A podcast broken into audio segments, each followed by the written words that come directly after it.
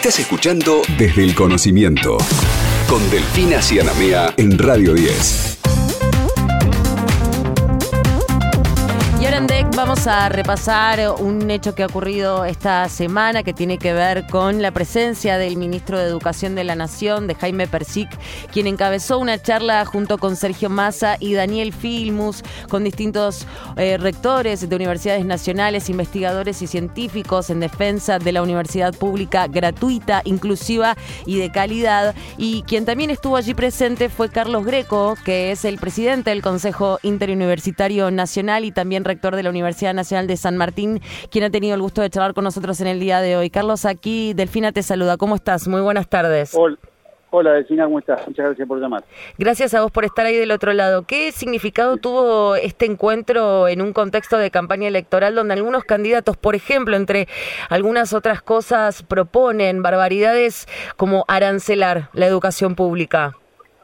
Bueno, para nosotros casualmente es muy, muy valioso en, una secuencia de tiempo que partió desde un hito para nosotros eh, muy eh, convocante, que fue la, el plenario del Consejo Interuniversitario el 20 de junio, donde eh, con un documento de pleno consenso de todos los rectores de las universidades nacionales expresamos la prioridad que tiene que tener dentro de las políticas públicas la educación superior y también invitábamos a que los distintos candidatos eh, se expresaran sobre qué lugar tenía en la futura política pública de gobierno la educación, y entonces, eh, por así decirlo, el candidato Massa levantó el guante, hubo una conversación pública, como decís, con rectores, este, referentes de la investigación, del desarrollo tecnológico, del desarrollo científico, y bueno, nosotros le planteamos cuáles eran nuestras visiones, tanto del desarrollo alcanzado y lo que esperamos que siga desarrollándose, como valor que genera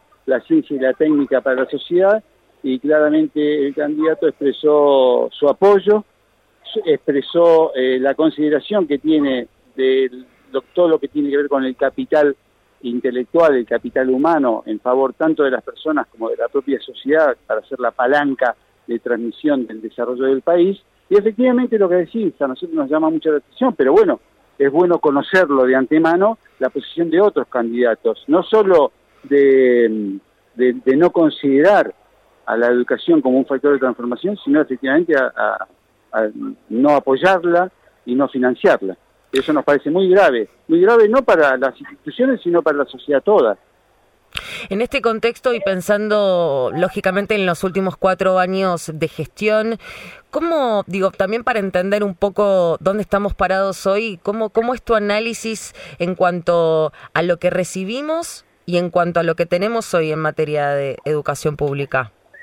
Para nosotros es este, trascendente que la, la política pública en relación a la educación sea una política de Estado. Y en ese sentido, que nosotros decimos que es una política de Estado, es la continuidad de políticas vinculadas a eh, sostener a la educación como un factor de transformación. Y eso, no solo desde el punto de vista programático, sino desde el punto de vista del financiamiento, se sostiene con este, programas específicos que le otorgan fondos a distintos capítulos, por ejemplo, la infraestructura, el equipamiento, la mejora de los, eh, la formación de los profesores, eh, con doctorados, con este, posgrados, las becas para los estudiantes, o sea, la principal característica de estos últimos años es que no solo la universidad pública es inclusiva desde el punto de vista del no arancelamiento, sino que además es mucho más inclusiva y más equitativa, favoreciendo a los chicos y chicas que necesitan, por cuestiones socioeconómicas, sostenerse en la educación con el aporte de eh, una beca o un estímulo mucho más aquellos estímulos que están orientados a carreras estratégicas, como las becas Manuel Belgrano. O sea, todo ese conjunto de dispositivos con mayor cantidad de aulas, con mayor cantidad de laboratorios, con mayor cantidad de talleres, eh, fue en estos últimos años revolucionario, entre, comillas, porque fue un gran impulso que se le dio y lo que nosotros esperamos es que eso se sostenga en el tiempo que va, porque va a ser posible y cada vez más eh, chicos y chicas puedan acceder a eso que les va a transformar la vida a ellos, a sus comunidades y a la sociedad toda. ¿Por qué? Porque además nosotros entendemos que esos chicos llevan un mensaje a sus entornos de la posibilidad que genera de transformación la educación. Ahora, en este encuentro estuvo presente Daniel Filmus, que también fue ministro de Educación de la Nación, y esto creo que también habla ¿no? de un correlato de gobierno y de políticas públicas, y lógicamente poner el punto ¿no? Eh, en esto, en la importancia que tiene el correlato de una construcción en materia de educación pública. Es muy importante lo que decís porque desde ese, ese primer periodo de expansión del sistema universitario, que estuvo sostenido también por una ley de financiamiento de la educación y en, particular también de la educación superior, tuvo durante esos años del primer gobierno de, tanto de Néstor Kirchner como Cristina Kirchner, la continuidad en estos años con, por ejemplo, la ley de financiamiento de la ciencia y la técnica, que derivó concretamente de los programas Construir Ciencia y Equipar Ciencia. Y entonces ahí hay un hilo conductor respecto de lo que significa cuestiones normativas, legislativas, pero también luego de aplicación de esas normas, concretamente en dispositivos que fortalecen tanto la ciencia técnica como este, el sistema universitario.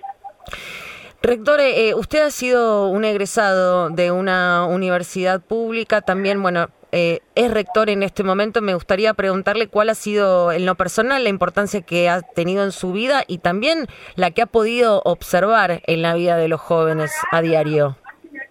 Bueno, mira, eh, a, veces me, resulta un poco pudoroso hablar de mí, pero efectivamente, siendo autorreferencial y aclarándolo, yo siempre en los mensajes, en los discursos que cuando muchas veces cuando entregamos títulos, cuando intercambiamos opiniones con otros colectivos en la universidad, doy cuenta de mi, de mi procedencia. Yo soy hijo de inmigrantes, última generación de inmigrantes italianos, y papá, que era un obrero de de la, del sector gráfico, me decía, mira, yo no te voy a poder dejar nada, lo más importante que te voy a dejar es este, la posibilidad de que estudies en las escuelas, en las universidades públicas, y que ese capital este, que vas a acumular no te lo va a poder quitar nadie. Y bueno, consecuentemente este, me formé, eh, pude llegar a estos rangos de, responsabilidad institucional y entonces transmito eh, mi compromiso con la educación pública también a los chicos y chicas que hoy tienen la posibilidad de estudiar, pidiéndoles, proponiéndoles este, que se aprovechen, que utilicen este dispositivo estatal para que ellos puedan tener ese beneficio individual, pero que además se comprometan con la sociedad luego cuando egresan porque es toda la sociedad la que ha invertido en ellos y entonces eh, siempre les decimos ustedes tienen que trabajar por su por su bien, por su prosperidad, pero también por el bien y la prosperidad de la sociedad toda, trabajando por el bien común. Le agradecemos muchísimo por este contacto y por contarnos todo acerca de este importantísimo encuentro. Le mandamos un abrazo grande. Porque siempre trabajan por este, dar a conocer la importancia de la educación. Muchas gracias. Gracias. Adiós. Este domingo lo pasás con Delfina. Desde el conocimiento, Delfina Cianamea en Radio 10.